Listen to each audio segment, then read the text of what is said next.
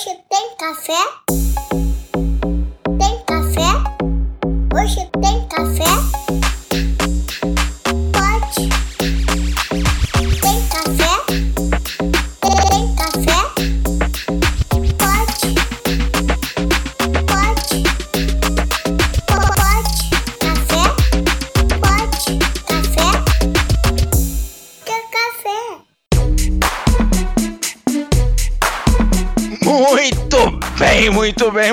Sejam todos muito bem-vindos. Estamos começando mais um Pod Café da TI, podcast, tecnologia e cafeína. Meu nome é Anderson Fonseca, o Mr. Anderson, e hoje teremos um podcast inédito, original. Vou usar uma palavra que eu gosto muito, mas vamos falar de fintech, fintech, fintech. Vamos que vamos. Aqui é Guilherme Gomes da Acer Software, a gente fala de fintech, original, banco e tecnologia. Bora lá. Sou a Cristiane Silva, gerente de conta aqui da AC Software e vamos lá falar do que importa. Aqui é Diogo Junqueira, VIP da Access Software. E para nós é um prazer receber hoje aqui o nosso convidado, vou deixar ele mesmo se apresentar. Mas a hora que eu carreguei o LinkedIn dele aqui, eu já percebi que ele vai ter muita história para nos contar. Vamos lá! E aí, pessoal, aqui é Alex Conceição falando. Prazer estar aqui com vocês e participar dessa jornada aqui do Pod Café. Valeu! Sensacional. Alex, cara, você hoje é CEO do Original Hub, né? Mas antes disso, eu percebo que tem toda uma história ali que, que o seu LinkedIn aqui eu fiquei extremamente impressionado. Só de Banco do Brasil ali, você tem quase 34 anos de Banco do Brasil, cara. Depois mais um tempo no BB Tecnologia, serviço como CIO. Conta pra gente um pouco aí da, dessa história. Como é, que, como é que você chegou até aqui, cara? Da onde veio o Alex Conceição? Legal, Diogo. Essa história é, é bem, bem no início mesmo, né? Eu ainda, quando, quando garoto, lá nos meus 14 anos, eu passei num concurso para menor auxiliar do Banco do Brasil. E como meu pai também era bancário e trabalhava no Banco do Brasil, me inspirava nele, né? Então, queria seguir os passos do meu pai. Sensacional, os 14 anos já.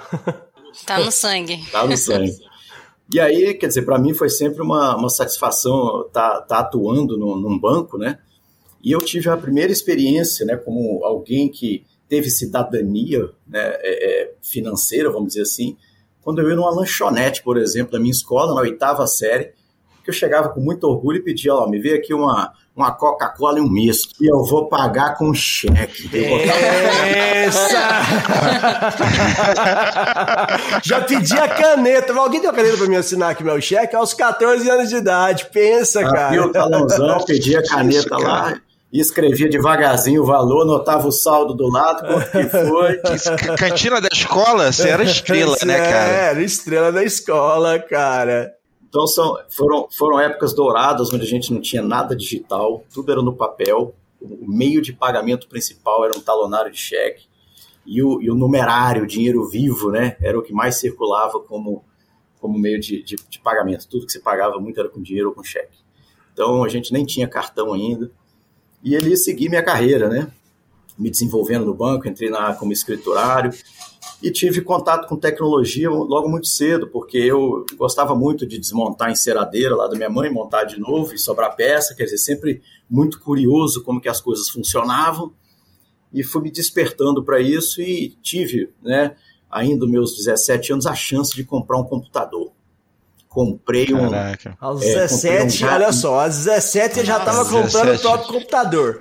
No cheque. no cheque, no cheque, no cheque. Ah, qual- tu lembra qual, qual máquina era? Era um MSX Gradiente. Um MSX, cara. Caramba. Um processador Z80. Caraca, então tu, jo- tu jogou muito no MSX. Jogou não? Tinha Não, joguinhos joguei legais não. pro MSX. Na verdade, eu programava os joguinhos dele. Já É, programava olha aí, joguinhos. velho. é. Era System Dev, velho. Aos 17. Enfim, é, Nossa. numa linguagemzinha basic, né? De É. antigamente. Pô, mas, Mas isso foi é um, ali que eu é um tomei dev, é um dev roots. É, Roots, roots pra raiz. caramba. Então, naquele momento, eu comecei a me despertar como uma coisa que, gente, fazer a máquina ajudar a gente, ou fazer o que a gente quer, é um negócio impressionante. Aquilo foi me deixando cada vez mais apaixonado, e aí o desenvolvimento né, e programação começou a ser parte do meu dia a dia. Então, trabalhei em várias funções no Banco do Brasil, como desenvolvedor, analista, consultor, arquiteto, enfim, e numa determinada época, muito forte veio a parte de internet, né? A internet foi um assunto que veio chegando muito forte no Brasil na década de 90, né? mais, mais para a segunda metade, quando começou a se pulverizar os provedores de, de internet. E eu fui né, um dos desenvolvedores que ajudou a construir não só o internet banking do banco, mas a plataforma, o portal, quer dizer, toda a infraestrutura também tecnológica que, que existia ali, é, participamos, né? É, nós, assim, acompanhamos o crescimento da, das linhas de comunicação de internet junto com a Embratel, na época RNP, né, não existia provimento de internet, então as coisas eram mais simples, né, muito, muito mais limitadas, né? Eu ficava fazendo, esperando o download de um Netscape novo durante a noite. No dia seguinte, Pensa. eu ver se o download chegou. Sim, né? Então os tempos eram outros, né? E, e, às vezes não chegava, às vezes vinha corrompido e você tinha que baixar de novo. De novo, agora só amanhã, só amanhã. é bem isso mesmo.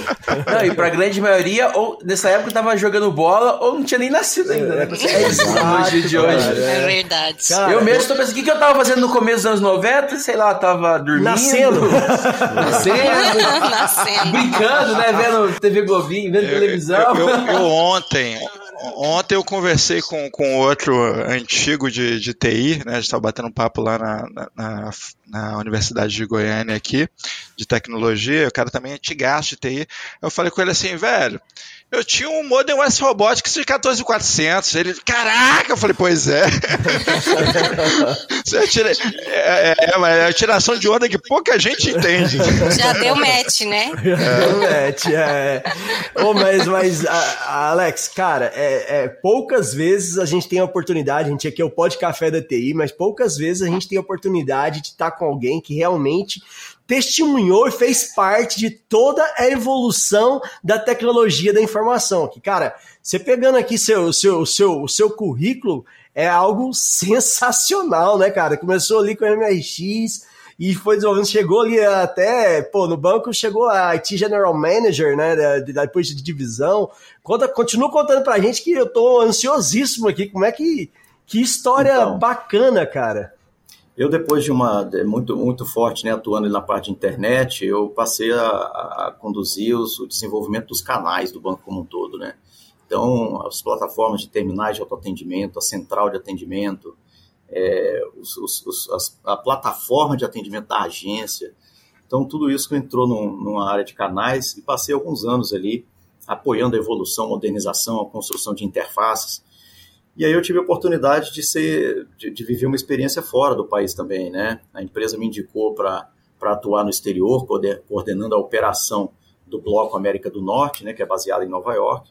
E por lá eu passei quase sete anos é, fazendo toda uma revolução também na infraestrutura tecnológica das agências do banco lá fora e também na construção, na aquisição de um banco de varejo, na construção de uma empresa de remessa com a plataforma de transferência online, né, de, de remessa, quer dizer, a gente um açouguezinho lá de, de, de Newark, a gente conseguia transferir 300 dólares e chegava em reais online na conta aqui no Brasil. Sensacional. Com, com a mãe daquele cara esperando dinheiro para pagar o aluguel dela, na boca do terminal. Pensa. Então, foi, foi, um período de muita construção também.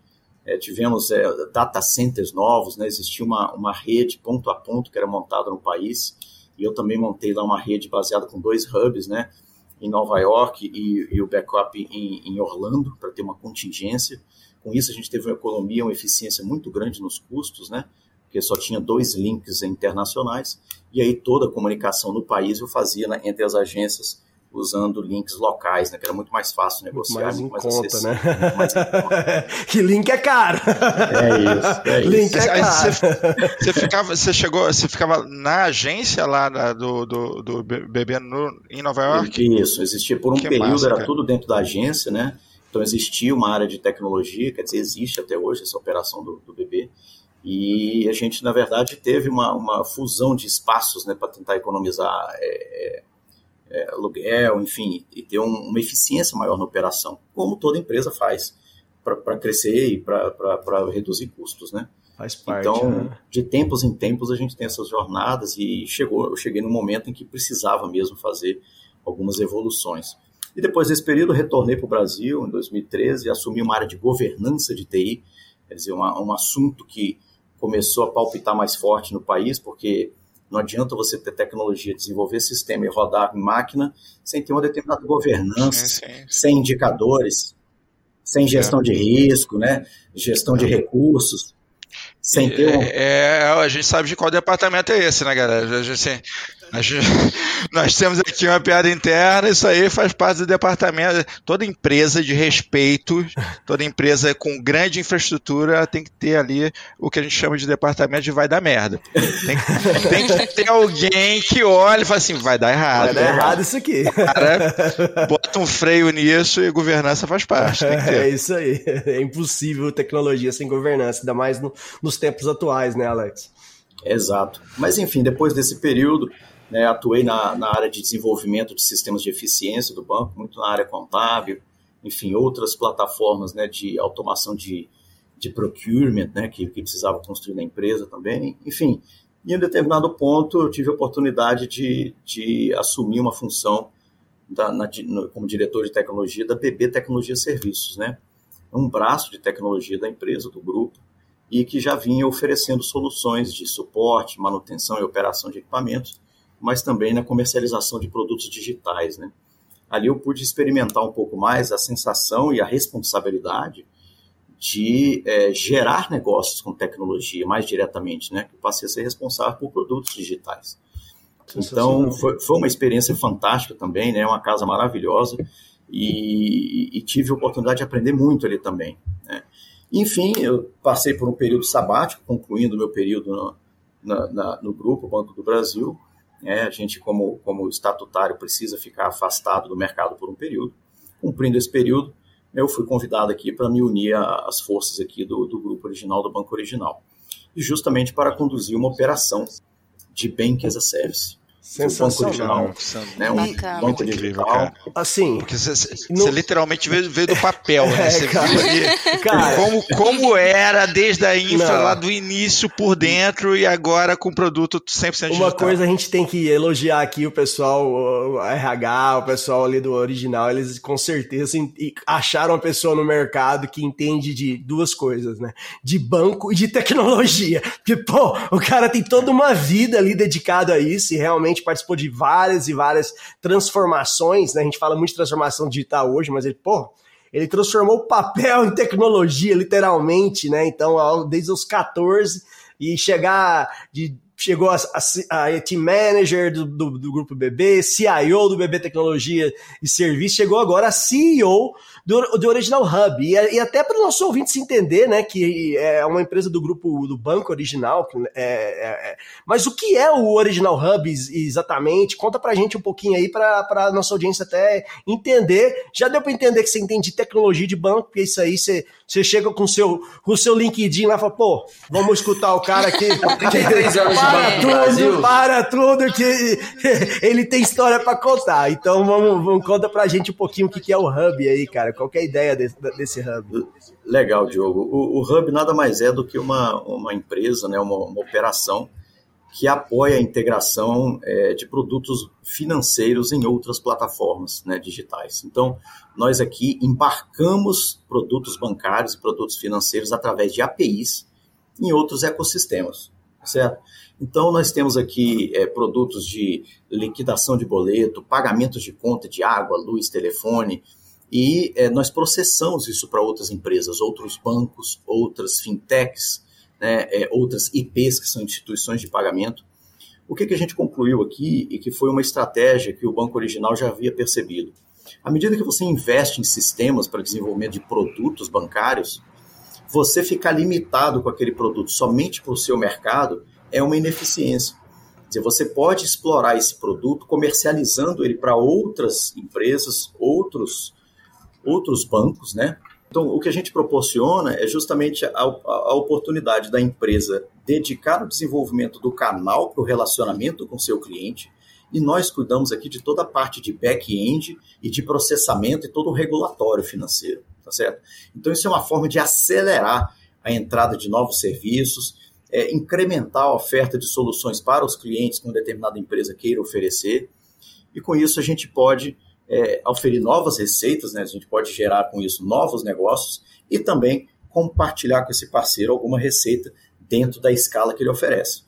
Então, é um modelo de negócio inovador, né? A gente qualifica isso como Bank as a Service, vocês vão ver muito aí a sigla de BAS, né? É, eu ia até te perguntar, cara, se fala muito hoje de Bank as a Service e, e acho que está muito ligado ali com relação ao, ao, ao, movimento de Open Bank, né, cara? Eu queria que você falasse um pouco pra gente o que é literalmente, que tem muita gente que chega aí, tá chegando agora, nossos ouvintes não tem a menor ideia do que é o Bank as a Service e esse serviço que, que vocês oferecem. Então, é muito interessante, porque a gente, ah, como usuário de banco, todo mundo hoje já está vendo que ah, o termo Open Banking dos aplicativos, todo mundo está lá, ah, participe.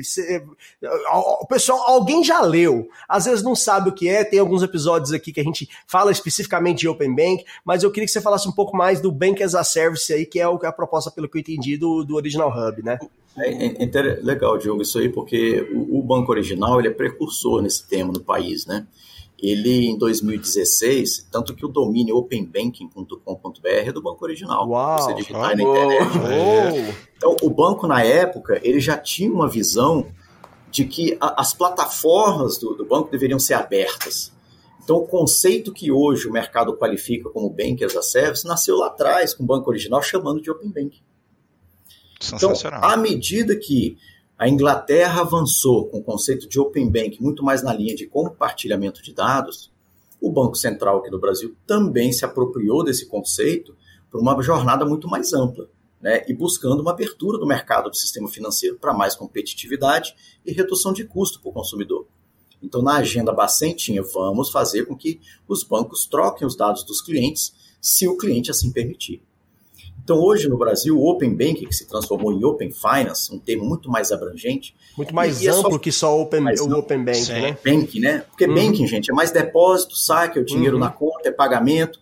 Mas quando você vai para o Open Finance, você entra mais na parte de seguros, você entra mais na parte de capitalização, previdência, investimentos, quer dizer, todo um, um outro universo que aí engloba o sistema financeiro como um todo. Tem, tem muito mais dinheiro envolvido no processo, muito mais dados envolvidos e muito mais gente, né, cara? Não precisa muito ser necessariamente gente, um banco ou uma fintech, pode ser uma empresa ali que queira, que queira ter um serviço e começar a oferecer a questão do bank as a service. Com o Open Finance, o Open Bank, cara, eu acho que a tendência da gente ver marketplace em tudo que é lugar é muito, é muito grande, né, Alex? É, é, de repente você tá ali navegando, sei lá, na, na sua revista favorita e tem lá alguma coisa para você comprar, entendeu? é, é isso. E o, e o, Open Finance, ele, ele, ele vem para contribuir para que o consumidor possa é, ter o seu histórico de informações compartilhado com a empresa que ele quiser. Né? A gente, quando faz uma, uma tem uma história num, num banco, você ali, você opera a sua conta, você paga contas, você toma crédito, empréstimo, você tem a sua fatura de cartão, paga o seu cartão. A sua história está confinada naquele banco, nas bases de dados daquele banco. Mas o que, o que era necessário fazer é permitir que outros bancos, e por uma opção nossa como consumidor, a gente possa levar esse dado para onde eu quiser. É sua história, é né? A história do é consumidor. É não vai ficar é preso meu... naquele banco, eu vou ficar o resto da vida amarrado aquele, aquele banco, aquele gerente lá, aquela caixa quadrada, né? Que é literalmente isso. ter que financiar só naquela caixa quadrada, entendeu? Eu poderia ir para outro lugar às vezes. é isso. E aí, quando você fala assim, olha, eu quero abrir uma conta aqui no banco original, é, o banco original fala, tudo bem, mas eu estou te conhecendo agora, você preenche o seu cadastro, me dá o seu CPF, quer dizer, para você, é, o banco não te conhece e você também está chegando no banco pela primeira vez. Então aquela relação, ela, ela começa do zero. E aí, não, você fala, mas seu banco original, eu vou te mandar o conteúdo das minhas transações de crédito, do meu cartão, que eu tinha lá no outro banco. E aí você lá no outro banco autoriza aquele banco, né, mandar aqueles dados.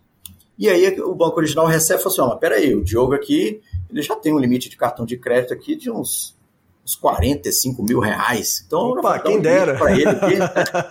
já vamos dar um limite pro Diogo aqui de 50 então, mil tá reais. Tá bom, né, Diogo? É, opa. Vou ali comprar uma moto agora.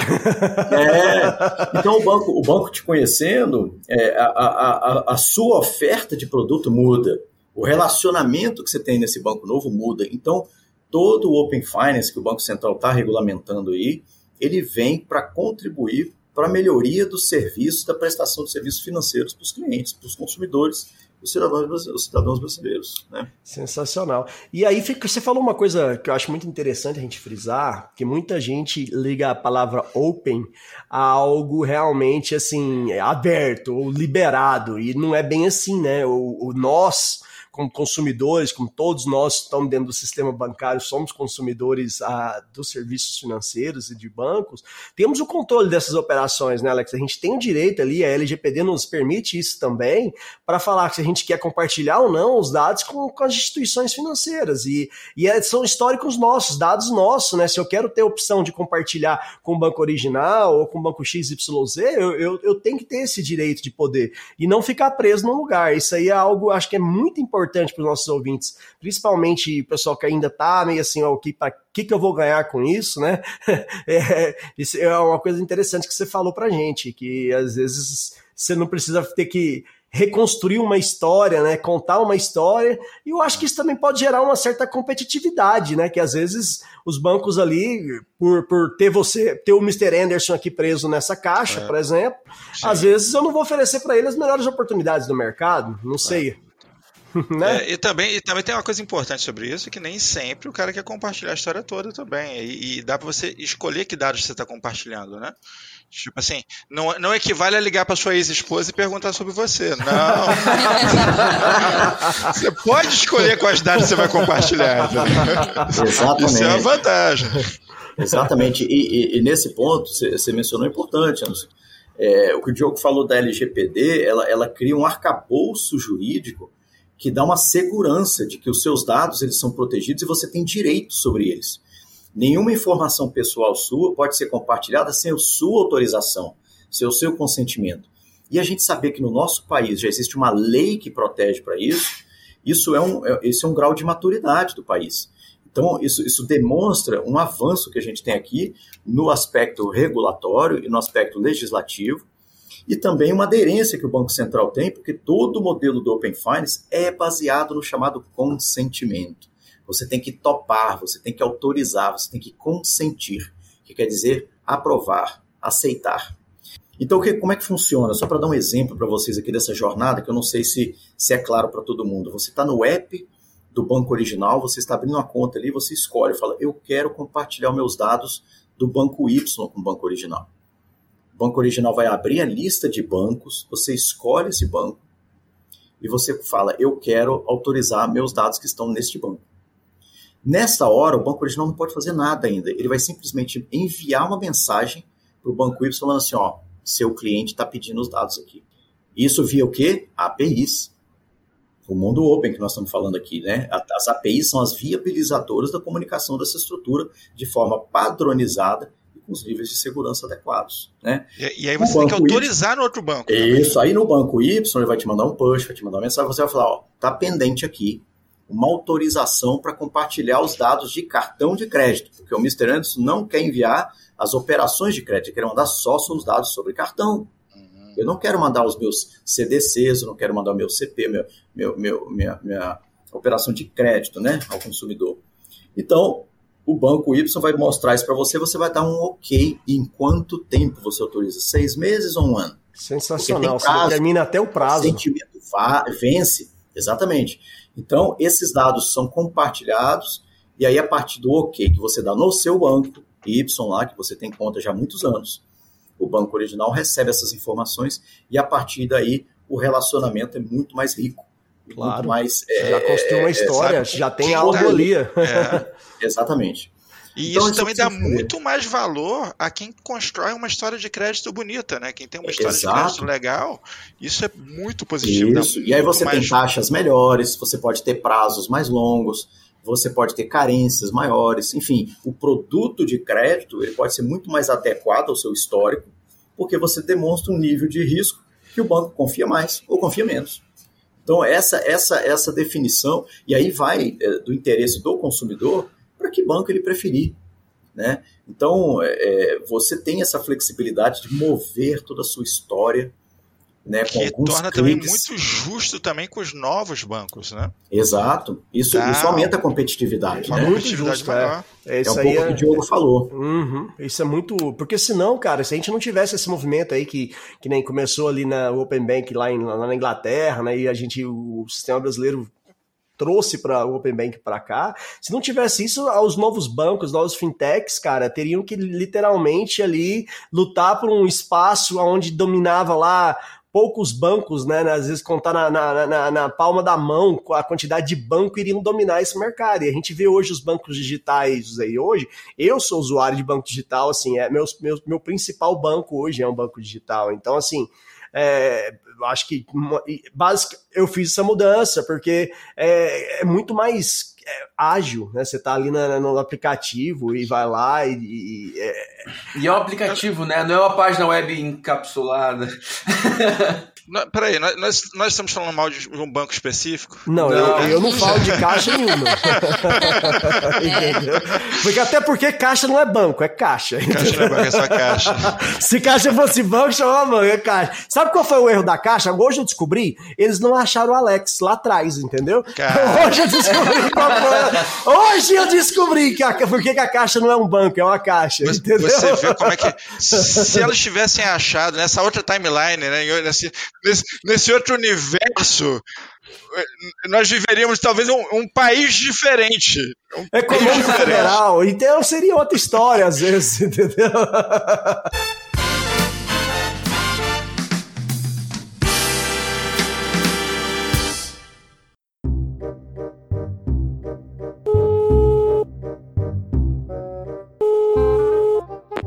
Alô?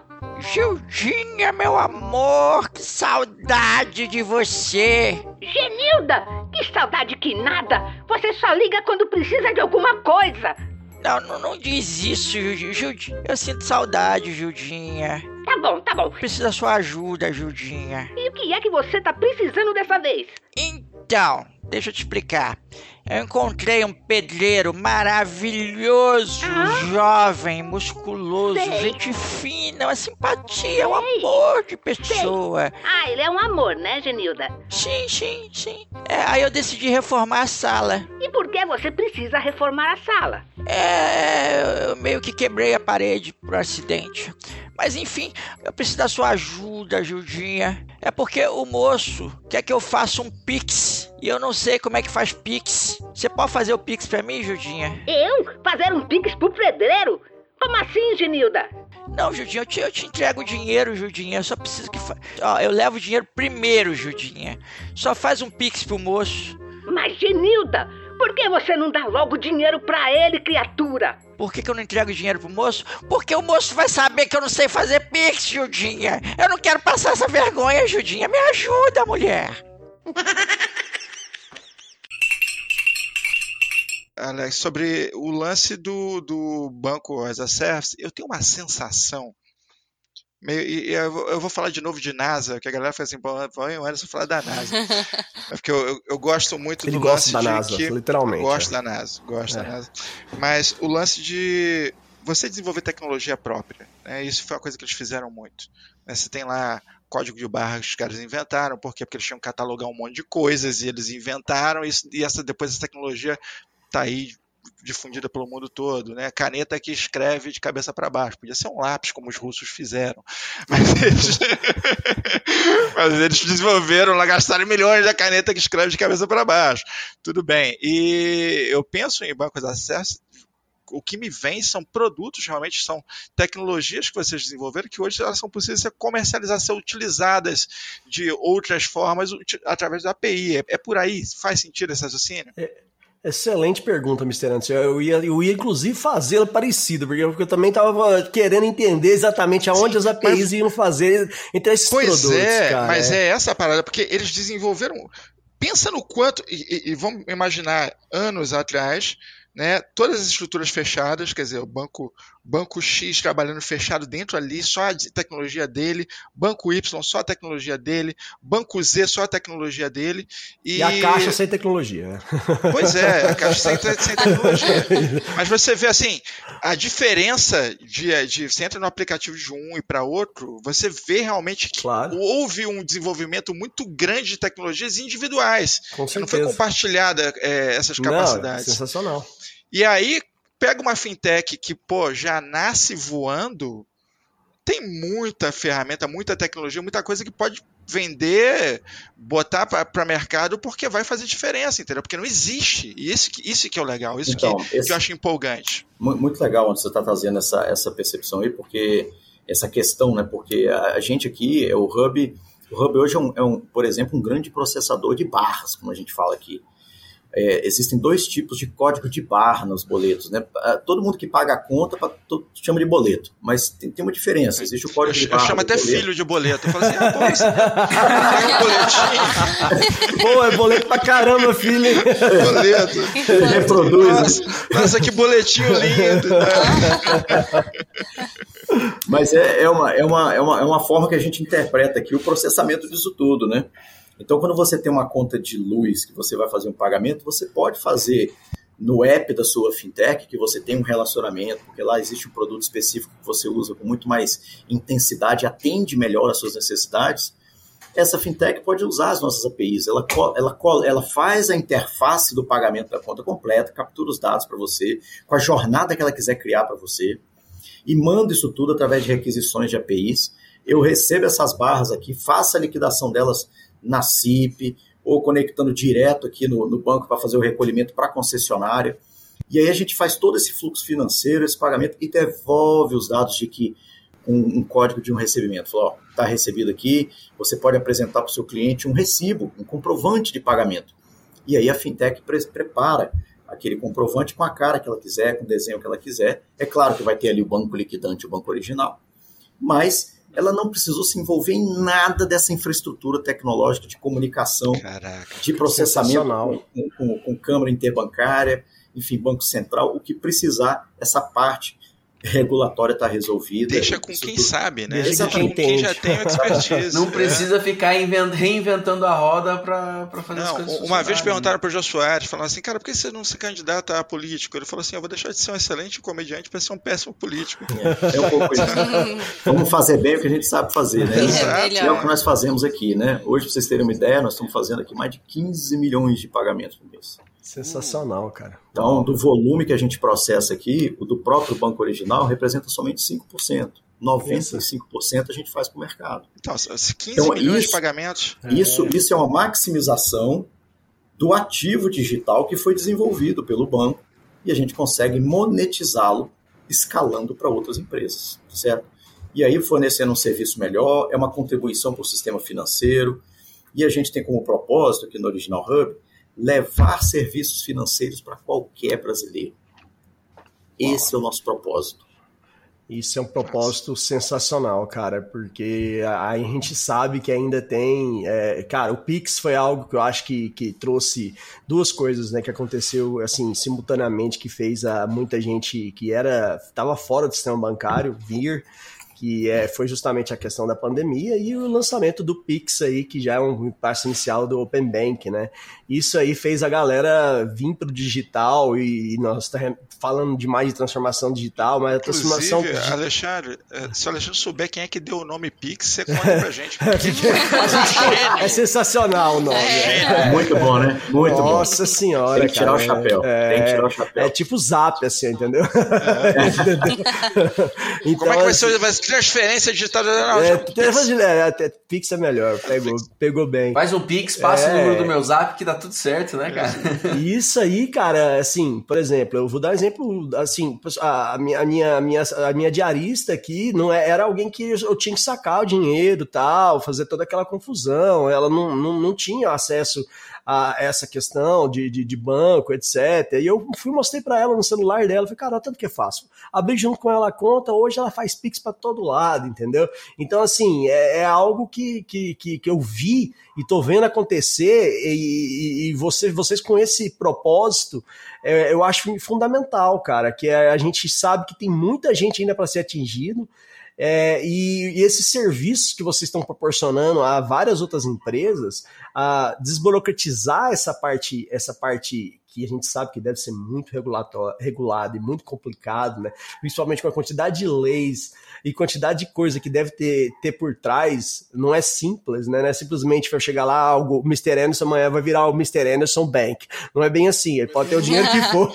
que não é assim que funciona, né, Alex? Então, esse propósito de vocês fazerem essa parte, eu acho que é um propósito uma, uma, muito bonito e é algo assim que representa muito para a sociedade, viu, Alex? Eu deixo aqui meu, meus é, sinceros elogios.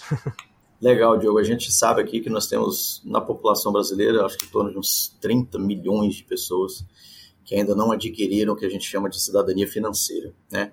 Então, você veja a diferença que faz na vida de uma pessoa quando você consegue fazer essa inclusão e, e, e permitir né, ter, um, ter um acesso a meios de pagamento, a formas de, de poupar, enfim, uma série de coisas que você tem envolve porque a, a, vida financeira da gente é uma disciplina da vida, né? É um aspecto da vida que né, todos nós dependemos. Então, realmente a gente tem esse propósito. E, e o Pix, Diogo, na linha do que você está comentando aí, ele realmente foi revolucionário, né? Eu acho que ele traz dois aspectos que transformaram a vida das pessoas aqui no Brasil. Que o primeiro deles é a instantaneidade do recurso, quer dizer, na hora que você recebe dinheiro na hora. É. E eu acho que a peça-chave e matador aqui foi utilizar as chaves de identificação das pessoas, que já são as chaves que a gente troca entre nós. Celular, nos relacionamentos. Eu, eu te informo meu celular, eu te informo meu e-mail, eu te informo meu CPF. Uhum. Né? Tentaram reinventar a roda. Não, não tentaram, não tentaram te dar um número de conta gigante lá, que não, é. ah, não sei, qual que é a sua agência então? É Deixa isso. eu pegar aqui. Se fosse alguém da caixa, você pede a agência e conta, eles te mandam a foto do cartão, porque ninguém se... Você já viu? Já pediu? eles sempre mandam a foto do cartão, já. porque tem lá via 3, eu não sei nem para que que serve, mas sempre eles te mandam a foto. Hoje em dia só pede o Pix, entendeu? É mais ou menos assim. Então, isso, isso realmente acho que revolucionou, né? As, as pessoas é, pegaram a prática e esse, esse encurtamento da distância entre o uso e a plataforma tecnológica é o que a gente fala muito na redução de fricção, né? Melhoria da jornada, da experiência do usuário. Quer dizer, todos esses, esses termos que, que estão mais em, em voga, e que realmente foca na centralidade do usuário. Né? Quer dizer, se botar ele no centro e proporcionar uma experiência sem fricção, sem muito atrito, é muito mais fácil de pegar e vocês verem que a curva do, do Pix está subindo aí absurdamente. Né? Absurdamente. Cheque não é, mais, hein? Cheque não mais. Cheque não mais. É, cheque acabou. Você chegar na cantina hoje que o chefe. Não, pelo amor de Deus, da onde você vem com esse negócio aqui? Eu tenho Pix Ninguém aqui. O que é isso? Exatamente. É, que é esse papel, né? Tem uma coisa bacana sobre, sobre isso, é porque, assim orgulho de ser brasileiro, tá? Sempre tive muito orgulho do sistema bancário brasileiro e é muito legal conversar com um cara que faz parte dessa história, literalmente, né? que realmente participou disso, porque a gente estava falando sobre em outro episódio aqui agora. É muito comum ainda nos Estados Unidos alguém fazer um pagamento, bota um cheque no correio e manda. Isso é um pagamento normal lá, entendeu? Quantos é. dias isso demora, hein? É. Não, e aconteceu isso num caso, assim, numa, numa, numa, numa compradora que é cliente nossa. A empresa é grande, cara, não, não posso citar o nome, mas assim, basicamente ela falou assim: não, já, o pagamento já foi realizado. Aí a gente, tá, era um valor substancível, pedimos para o nosso financeiro olhar, né, na conta que a empresa nossa tem filial em, em, em Austin, no Texas pedimos para olhar e não encontrou. Falou, ah, será que ela fez para alguma outra conta? Pede o comprovante do Wire. Ela falou, não, tá aqui o comprovante. Ela deu um rastreamento. Ela tinha enviado via correio, tava na caixa postal parado lá sei lá quantos dias. Tinha um cheque, literalmente, de papel. Ela que tirou a foto e mandou, eu não, não acredito. Ela pagou com cheque, foi recente. Nós estamos falando de algo assim, esse ano. Esse ano um pagamento grande vindo um cheque. Eu falei, caramba, cara, que dia que isso ia acontecer aqui no Brasil? Pensei, pensei assim, entendeu? Fiquei impressionadíssimo. E a gente, o financeiro procurando, a gente querendo tem que liberar licença, um monte de coisa, né? Dar andamento do processo do pessoal e o negócio ali na caixa do correio que ninguém quase nunca vai lá, às vezes uma vez a cada 15 dias, entendeu? E era algo que realmente acontece, a realidade. Então, assim, o Pix foi algo realmente é, que não dá para discutir, trouxe muita gente. E eu acho que é revolucionário, é revolucionário. E até eu ia te perguntar, né, é, é, como um, um, um, mentor da área de tecnologia, alguém que com certeza tem muito é, é história para contar. O que, que você acha que vem por aí com relação ao Open Finance? Quais seriam as próximas etapas aí que até o Original Hub também, né? Pensando que, que qual que seria, já pensando, deixando de falar um pouco de Open Bank, falando um pouco de Open Finance, é, que a gente sabe que o Open Bank está sendo por etapas, né? Começou lá atrás e vai ser concluído. Então é, é bem interessante, eu fico bem curioso para saber aonde nós vamos chegar e o que, que a gente pode é, é tirar disso, entendeu? É, Diogo, na, parte do Open Finance, o Banco Central ele, ele definiu as chamadas fases, né? São quatro grandes fases é, onde, onde os produtos e serviços vão se encaixando nessas fases, né? É, o, o, o, cronograma de implementação disso se alonga ao longo desse ano, segue é, certamente para o ano seguinte. Então, isso é uma jornada de transformação de muitos anos, né? É, o, todos os bancos têm que estar se adaptando é, cada banco tem uma tecnologia diferente, tem um tempo diferente, né? Então, eu conciliar essa agenda com todo o sistema financeiro é um esforço muito grande.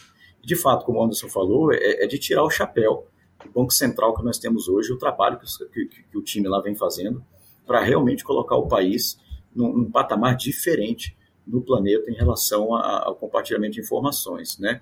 E essa jornada de fases e, e, e novas funcionalidades também tem no Pix.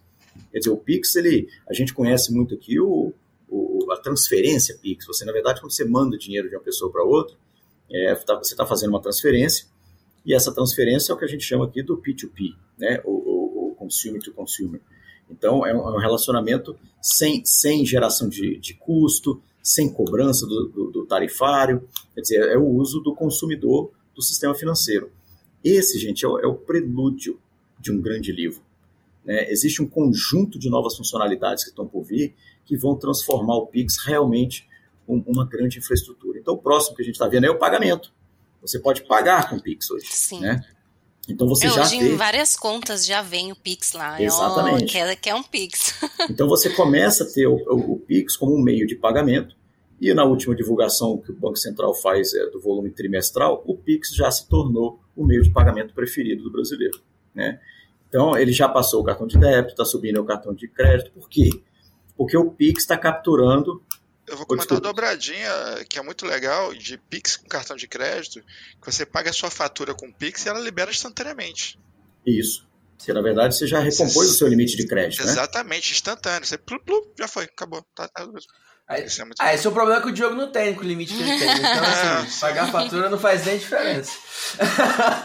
eu, eu, já, eu, eu já fui um homem ilimitado.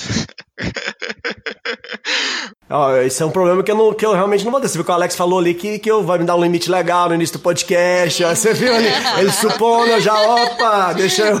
Você já tá mandando pra ele ali o número da conta do original. Ele... Eu tava mutado aqui fazendo isso. Falei, Open Finance, Open Finance. É isso aí, Diogo. Baixa o app aí enquanto, é. baixa o app enquanto a gente tá falando que já vai render. Pronto. Ó, você, você falou que processou 15 milhões de, de operações no mês. Esse mês, vocês processaram 3 que eu chorei. Dessas 15 milhões, eles estão chorando em três. Deixa eu te falar uma parada que eu, eu, sempre penso o seguinte, tá? Eu tenho uma esperança em relação ao. ao em relação ao dinheiro, não é ter esperança em relação ao dinheiro, é uma esperança em relação à tecnologia associada ao dinheiro. Porque, pelo seguinte, a gente sabe que não é o mundo que move o dinheiro, né? o dinheiro acaba movendo o mundo. Né? É, dinheiro é um grande motivador de muitas coisas, né? e finanças no geral são. E nós temos um problema sério em tecnologia que é da identidade em si. Né? Você chega no hotel, você, você fez o seu cadastro online Aí você chega no, no saguão do hotel, você vai fazer seu cadastro de novo, eles vão te pedir de novo seus dados. Né? E aí, depois de, de- de você dar seus dados de novo, eles vão te dar um papel da Embratur, Pra você preencher seus dados de novo e, e- e assinar, Sim. entendeu? E em todo lugar que você vai, você tem esse problema de, de- de cadastro, de, né? É, e, poxa, eu pensava, caramba, que- em que momento a gente vai ter uma identidade única? Em que momento a gente vai compartilhar dados de, re- realmente de forma eficiente, onde você entra ali com um- uma identificação mínima, pô, entrei com CPF, entrei com qualquer coisa, e já vem tudo sobre você. Será que, será que o Pix é o primeiro passo para isso? Será que a gente está caminhando para aí também?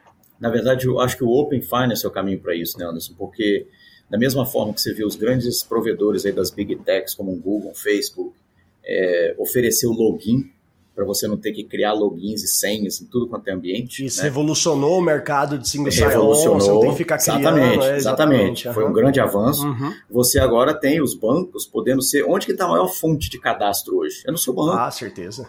O seu banco tem o seu telefone atualizado, seu endereço, Só seu, sua vida tudo, inteira. seu Sabe onde eu tô Então, agora? se vo- nós não estamos longe de você ter um serviço onde lá o hotel fala assim, não, de qual banco você quer que eu puxe seu cadastro? Ah, E aí você tem o consentimento no balcão do hotel e o, o seu app vai bater no seu, no seu bolso, né, do seu celular, falando aqui, olha, você aprovar autoriza essa instituição a usar aqui, os é seus lá dados o, cadastrais. a usar os seus dados cadastrais, você fala sim, mas não manda minha fatura, porque eu não É. paguei esse mês, vou mandar só o meu cadastro. Só E cadastro você manda o básico. seu cadastro. É isso. Você manda só o seu cadastro e clique no cadastro tudo preenchido lá instantaneamente. Então, Nossa. a gente está próximo de construir coisas do tipo e realmente o sistema financeiro é o que a gente tem de maior qualidade, maior é, é, resiliência, vamos dizer assim, em termos de consistência de informações, né, de cadastro.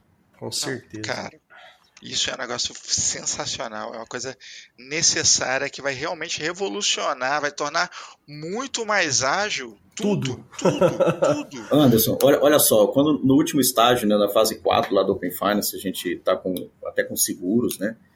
Você, você já fez uma cotação de seguro, né?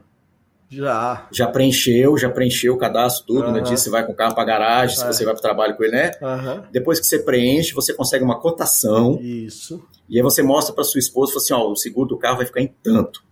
É isso aí. Aí ela faz uma pergunta para você, ah, amor, faz mais duas cotações, será que não tem mais barato, não?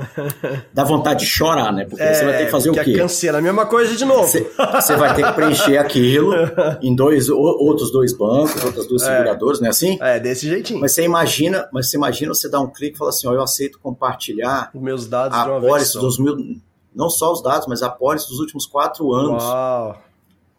Você vai saber se você teve um sinistro, se você não teve, se o carro continua. Quer dizer, o que, o que isso simplifica para a pessoa, para o consumidor, é um benefício extraordinário, né? De consumo de tempo, de eficiência. Então, assim, a gente ainda está por, por ver muitos benefícios que o, Open Finance vai trazer para gente. vejo, eu vejo isso salvando Pix. vidas. É, sem exagero, Não, sem é, exagero. sem sacanagem. Porque eu, eu, eu fui de tecnologia de saúde por muitos anos e trocentas vezes eu vi gente parada na porta do hospital com uma urgência e o pessoal lá fazendo cadastro, entendeu? Não, peraí. Não, é, acontece muito. não, pode, Uhum. não pode entrar o paciente agora não. É, tá na emergência ali, né? Às vezes o cara fala, peraí, eu, eu, os dados do plano, a ficha, não sei das quantas. É, cara, é foda. É, são umas Uhum. coisas loucas, entendeu? É, inclusive foi a público agora um, um socorro negado, né, por causa de cadastro. Pensa. O pessoal negou socorro, não, não enviou ambulância porque não tinha cadastro. Um negócio assim, é, é loucura, entendeu? absurdo. É, não, isso aí, Então- nesse caso, é, é o Open Finance, então, de- deixa de ser já é, uma, uma, uma, uma, uma expectativa para algo que pode salvar vidas, vamos dizer assim, né? É, literalmente. Literalmente. hein? A, a agilidade, a velocidade dos processos é outra coisa. A gente vai conseguir realmente. É, por isso que é, é muito legal essa, essa proposta do, do hub, né? Porque literalmente é um, é, um, é um hub tecnológico ali, né? É isso, e vocês vejam que no- até no Pix, né, completando aqui o que o está falando, é, nós oferecemos a API do chamado Pix Cobrança, que nós hoje já estamos com 1.150 para 1.160 empresas, lojas, estabelecimentos comerciais no país inteiro, em todos os estados da federação, recebendo no- o nosso Pix. Então você pode chegar lá, fazer um pagamento e essa empresa recebe instantaneamente o seu pagamento, né, que é um grande benefício para os lojistas que precisam né, de Sensacional, fluxo, de, caixa, no dia. No dia, a gente reduz o fluxo de caixa em pelo menos D menos um. E é, E aí, gente, o que o Pix está fazendo aí, na verdade, é, é roubar muito do meio circulante, né? O papel moeda que circula ainda no país é um volume absurdo. Eu trouxe aqui um número só para compartilhar com vocês. Na data de ontem, o Banco Central publicou, né, na plataforma de dados abertos, que nós temos no país 327 bilhões de reais em circulação, em todas as denominações de moeda, desde a nota de 200 até a moedinha de um centavo. Então, assim, o meio circulante ele é extremamente caro e o Pix vem ocupando esse espaço. Alguém não precisa mais de mexer com dinheiro. E qual é a nova revolução que o Pix traz? Eu estou falando sobre o numerário para vocês entenderem o próximo salto que a gente está por, por observar, que é o saque e troco com o Pix. Você vai poder, na sua padaria, depois que você comprou o pãozinho, você falar assim, eu vou pagar com o Pix, você me dá mais 20 reais de troco? Uau. Isso vai ser legal, E cara. aí você- você... às vezes você tem que pagar aquele aí estacionamento fa- de alguma coisa mais tarde que só em dinheiro. Que... Mas você quer botar você reais no, No bolso, bolso, né, Diogo? é você, quer, você quer ter um dinheirinho ali. Exato, né? sensacional Então, mas, O dinheiro do bandido. Ou, ou esse, né? Ou esse, né, Guilherme? Até esse. É, é, a, a taxa pro cara não arranhar seu carro. Aquele pedágio que você está carro alugado, você tá no, no meio da rodovia, você Pedágio. pagar o pedágio. Nossa, é pedágio. Quando você tem carro alugado, você não tem o tag, alguma coisa, né? É. Então você vê assim, o Banco Central foi muito, muito maduro também na definição das regras. Ele estipula que o consumidor deve ter direito até oito saques por mês. Legal. Isso significa que durante a semana você pode fazer dois saques. Quer dizer, você pegar 20 reais aqui no dia, no outro dia você pegar 50 reais, pode representar a necessidade que você tem de dinheiro no bolso. Tá certo? claro. E o que você tem hoje, às vezes, muita gente tem que pegar um ônibus para achar uma, uma agência de um banco, para encontrar um terminal. E eu já vou aproveitar que eu já vou fazer o saque do mês. E, é- e aí sai de lá, aqui, e exato, que é muito com mais- cansativo e, é- e- e causa E aí- risco, né, cara? O risco de você ir numa, numa agência e sair com muito dinheiro, etc e tal, é complicadíssimo. Tudo isso. Então você veja que a gente Pe- tá. Pessoas gente- como o Joe que entram com mala de viagem e banco, a galera fica. Esse cara, esse cara tá fazendo. Peraí, por que você tá não- falando com um carro da ProSeguro na porta do banco?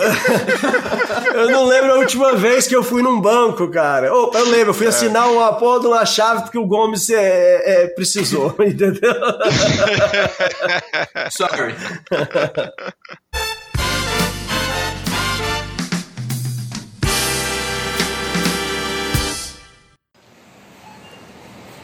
Muito bom, moça. Quanto é que ficou? Ficou em R$ 59,90, senhora. É, eita, só tem aqui essa nota de 200. Pode ser? É, pode ser. Mas como eu tô sem troco no caixa, vou te passar o troco em Pix, tudo bem? Tudo bem, eu já tentei minha conta no original. Minha amiga Judinha abriu pra mim. Esta mensagem foi patrocinada por Troquinho Mr. Anderson. Deixa eu te perguntar se o inverso vai acontecer também. Qual, qual é o inverso? O inverso é o seguinte, porque assim, o, o troco em dinheiro é uma maravilha. Mas pro cara que é comerciante, às vezes aqueles 50 centavos, aqueles dois reais, aquele troquinho que ninguém tem para devolver pro cara, vai ser possível devolver em Pix também? Peraí, cara, não tem troco aqui, toma um Pix. Será que vai dar Tá pra aí, fazer isso? tá aí uma coisa interessante, né? Devolve É o troco porque na é, é- é muito difícil você ter troco às vezes, né? Cara, você, ao invés de dar, ao invés de dar troco em, linha pro cara, dá, dá um Pix. Cara, Posso te dar um troco em Pix ao invés de balinha? não, mas isso é sensacional, ô Anderson. Ele, e, cara, é, é uma excelente pergunta, entendeu? É, porque Porra. o caminho inverso. Não, né? não, Porque, não assim, quero essas cara, notas, não. Me dá, do- veio de Pix. É legal, É cara. muito difícil. Igual você falou, falou, você comentou, ah, pô, tem aí numerário de 200 reais. Eu nunca vi uma nota de 200 reais. Eu, eu nem sabia que existia. Vou sabendo agora durante o podcast. Vi. disseram, eu vi na TV, mas nunca vi também. Mas assim, se eu chego com uma dessa em um estabelecimento, pro cara me dar um troco, o cara, pô, esse cara me vem com essa nota de 200. É, Ele pode me falar assim, toma aqui, toma 100, toma 50 e o resto em Pix, vai. É. E Duas de- balinhas. são, 20, são 20 milhões São 20 bilhões e 62 milhões de cédulas de 200 reais que estão transitando. Rapaz, eu não consegui ver nenhuma até hoje. Nem eu. eu também não. Esse é o valor da célula. O total de cédulas são. Diogo, tá tudo em Brasília, Cem. faz menor volume. É, são, 100, são 100 milhões de cédulas. 100 milhões de cédulas. Caramba. Eu quero publicamente aqui doar os direitos das minhas ideias ao Banco Original. Eu só quero uma plaquinha com meu nome em algum lugar. Obrigado, Mr. Anderson. Mr. Anderson, retorno Tá do tudo troco. né, cara? Ah, Muito bom. Alex, Muito bom. É, cara, e assim, a gente falou bastante de API aqui, e a gente tem um público ah, bastante aqui, técnico também, o que é ouvinte, né? Além da pessoa que está começando, a pessoa da área de, de direito, que a gente falou bastante. Mas a galera da área técnica vai fazer uma pergunta, né? Que quão seguros são essas APIs, como é que elas são controladas e como é, você já foi, foi, começou ali como dev raiz, literalmente, passou por todas as fases de, de um profissional de TI, eu queria que você falasse um pouco da, da segurança dessas APIs, né? Porque eu acho que pode ser a dúvida hoje da, de algum ouvinte que está acompanhando. Fala, cara, e como segura essa API aí, cara? Vou, minha empresa vai, vai se vincular essas API para lá, para ir para cá, como é que é? E às vezes o cara não, não, não- não entende um pouco ou, ou acha que, que essas APIs são, são algo simples de, de, de, de, entre aspas, ser penetradas. Não é bem assim, né, Alex? É, o- a estrutura das APIs que a gente possui hoje, e, e é como funciona toda a troca, né, interoperabilidade entre sistemas né, e aplicações, é, utiliza os protocolos de segurança né, é, robustos. É, há, há sempre uma, uma, uma definição de chaves para que você possa cifrar as mensagens, né? E a, e a troca dessa informação é protegida. Então, toda vez que a gente ativa um parceiro novo aqui, uma empresa que está se conectando com a gente, todo um procedimento de ativação de chave, de gerenciamento de chave, de autenticação da, da conectividade dessa empresa. Então, são, é um conjunto de regras né, que são definidas para justamente garantir é, é, toda a segurança, além da própria criptografia dos dados, né, que trafegam de forma, como a gente fala, tunelada. Né? Uhum. Você tem ali sempre uma, uma, um, um, um estabelecimento de, um, de, de, uma, de uma rede segura, virtual, que permite os dados trafegarem com segurança entre as empresas. Né? Então, é, a gente costuma dizer aqui que o time de TI das empresas que conectam aqui com a gente, muitas vezes tem jornadas de aprendizado aqui com a gente também, porque muitas vezes não sabe como utilizar toda a tecnologia, que vai desde a segurança até realmente do compartilhamento, do acionamento e, e, e a utilização máxima da estrutura das APIs, né? Imagina. Então é, é, um mundo novo, sabe, Diogo? Claro. É um mundo muito novo e, e, a gente percebe que ainda tem um espaço de crescimento muito, muito grande. Há, há uma carência de profissionais formados nessa área. Imagina. A gente, a gente percebe que, uhum. que, que, é uma área, mas uma área muito promissora, porque a interoperabilidade de sistemas é algo que pauta a nossa arquitetura tecnológica aqui, mas também é algo que vai ser uma demanda do mundo do mundo forte, inteiro, né? É. Do mundo inteiro, do mundo uhum. inteiro. Então, ter uma arquitetura de sistemas baseadas em APIs, né, de forma aberta, que são interoperáveis e que conseguem interagir independente de arquitetura, de tecnologia que está usando, que linguagem que está implementada, que banco de dados usa, não faz diferença. Você é agnóstico nessa camada e você, a interoperabilidade por APIs foca no negócio, no, na, na, operação que você quer fornecer em termos de serviço, né? Então, sim, Diogo, a estrutura é, é bem robusta. Eu, eu, vou fazer uma analogia aqui para se por acaso a gente ainda tem algum ouvinte que não sabe o que é uma API. Né? Uma, uma API, me corrijam se eu estiver errado, é igual a uma tomada, entendeu? Você tem ali a, a, a capacidade de estar tá conectando né, e desconectando sem necessariamente o negócio estar preso ali para sempre. Né? Então você consegue fazer a transação de dados de forma segura.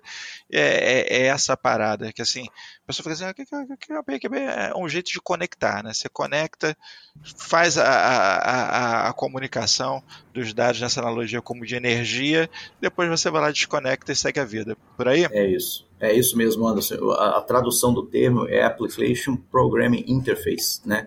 que é uma interface de programação de aplicação. Ou seja, é, é, a forma que uma aplicação se comunica. A interface é a interlocução dela. Você tem a interface é, visual, que é, o, que é o, que é o front-end, que a gente uhum. chama. E aí nós estamos falando app, nós estamos falando web, UX, falando todo tipo uhum. de gera tela, uhum. né? O X, tudo, exatamente. Mas nós estamos falando também de API, que é uma interface de programação, que um sistema chama o outro, uma aplicação chama a outra, e elas se falam. Né? Então não é uma interface visível Que é uma coisa linda, né? mas é um negócio É. maravilhoso, que os sistemas funcionam entre eles sem ninguém ver o que está acontecendo. Né? Não, com certeza. E assim, até aproveitando que você falou da, da carência, a gente tem muito dev eh, que é ouvinte. Você que tá aí entrando pro mundo de dev, quer codar, cara, olha aí, back-end, focar em API, pensar no mercado aí de, de fintechs, que, de integrações de sistema, porque não vai faltar é, trabalho, né? É, Realmente é muito carente. Fica a dica pro pessoal aí, que eu sei que tem muita gente.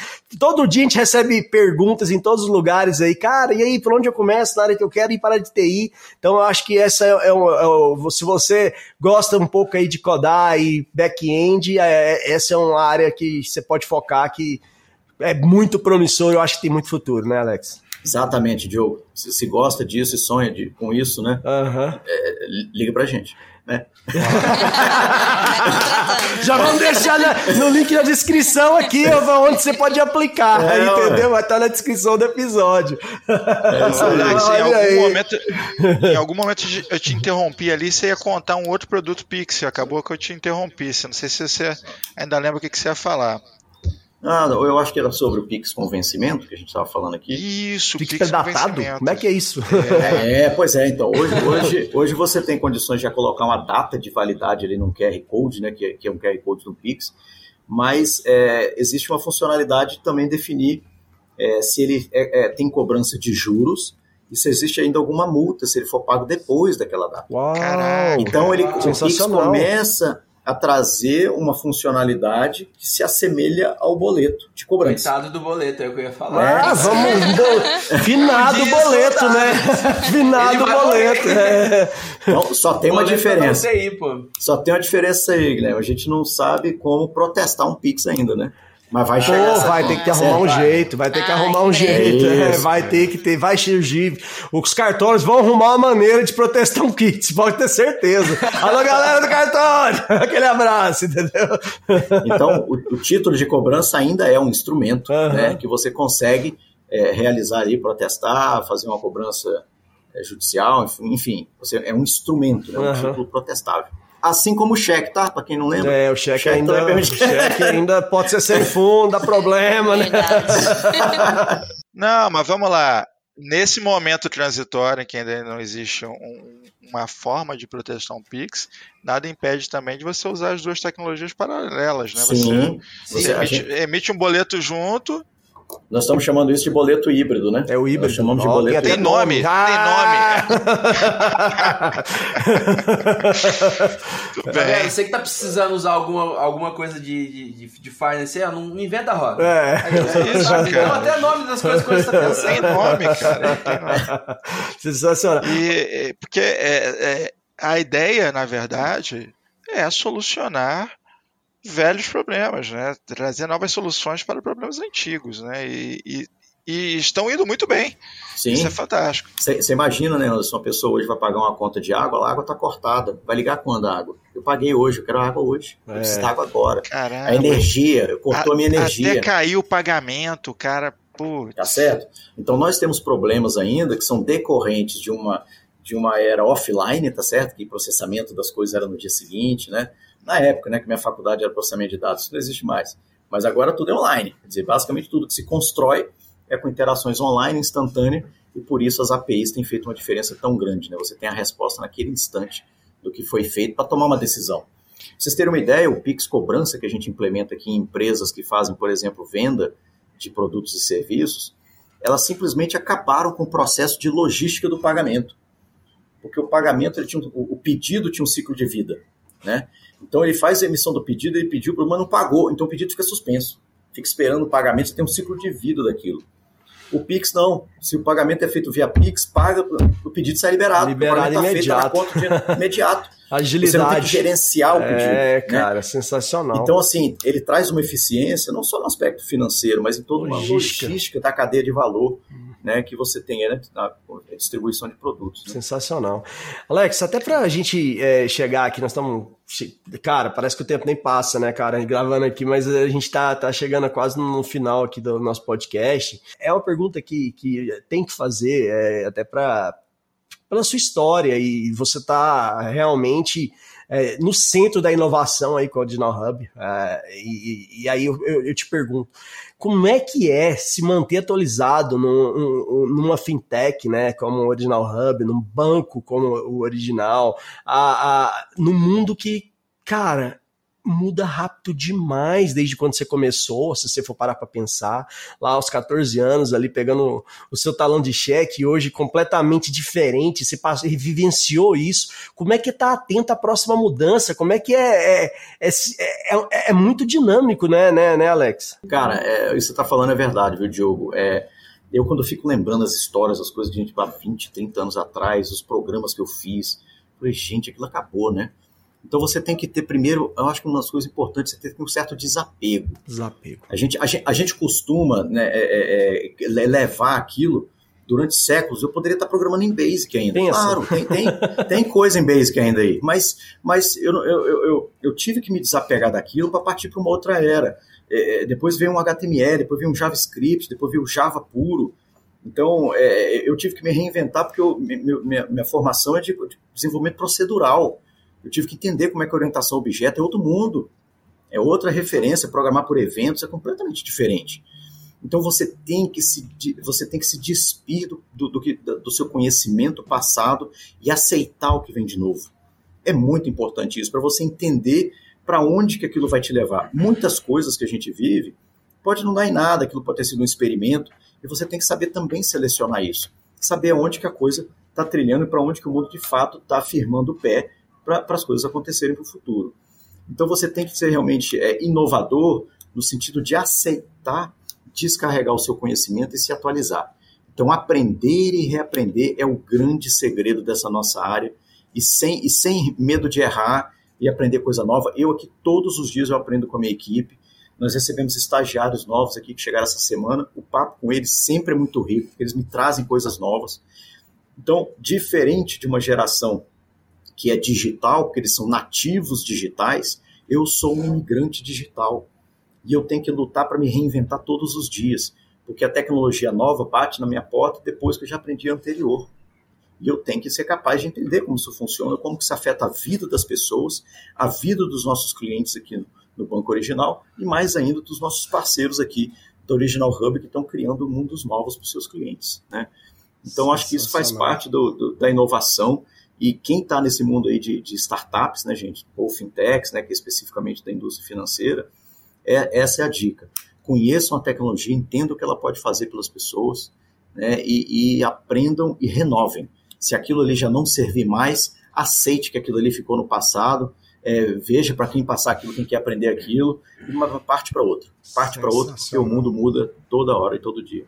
Uau, sensacional. Aí tá aí uma mensagem que e dava uma palestra aí pra, pra, pra meninada, oh. viu? Que muita gente ali fica apegado e às vezes mudanças simples da vida, o pessoal às vezes fica apegado. E aí você deu, um, em poucas palavras aí, Alex, deu uma, uma, passou pra gente é, aprendemos muito aqui, com certeza. Eu falo, falo por mim, mas eu tenho certeza que todos aqui, com, com, com essas suas palavras, que desapegar e estar tá aberto a mudanças e, e, entender que e você vivenciou isso, cara. Você está vivenciando isso, é algo sensacional. E eu deixo aqui meus profundos parabéns aí pra, pela, pela sua jornada, cara. Foi um Prazer muito grande ter você aqui no Pod Café. Mr. Anderson, o que, que, é agora?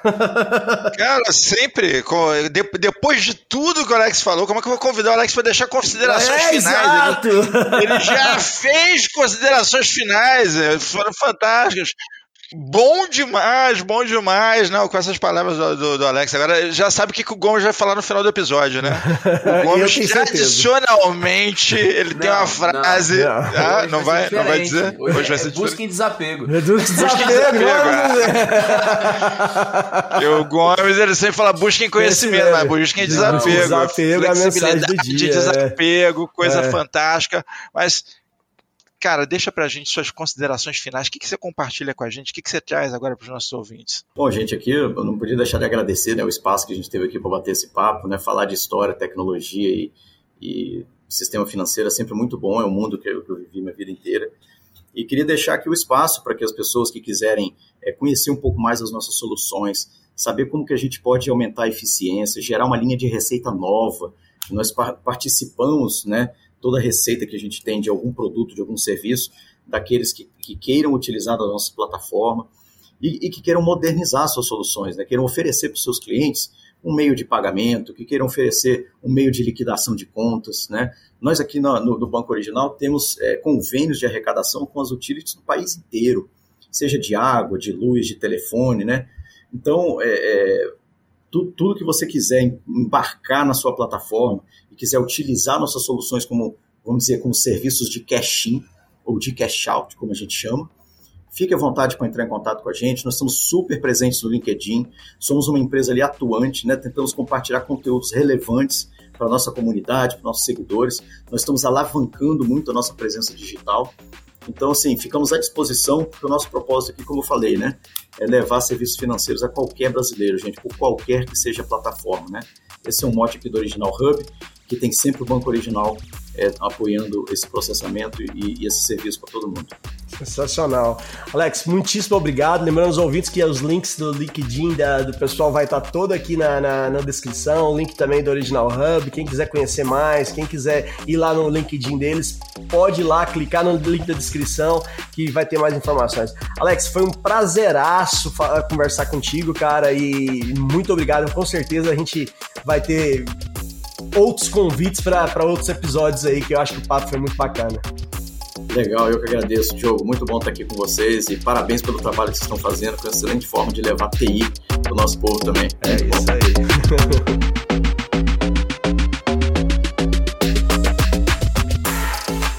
Este foi mais um episódio da terceira temporada do Pod Café da TI. Um oferecimento AC Software, liderança em soluções para gerenciamento de TI. Se você quer sugerir um tema ou falar com a nossa equipe, escreva para podcast@podcafeti.com.br. Edição e mixagem Marcos Gonçalves, locução e edição de áudio. Arroba Marcos GNC.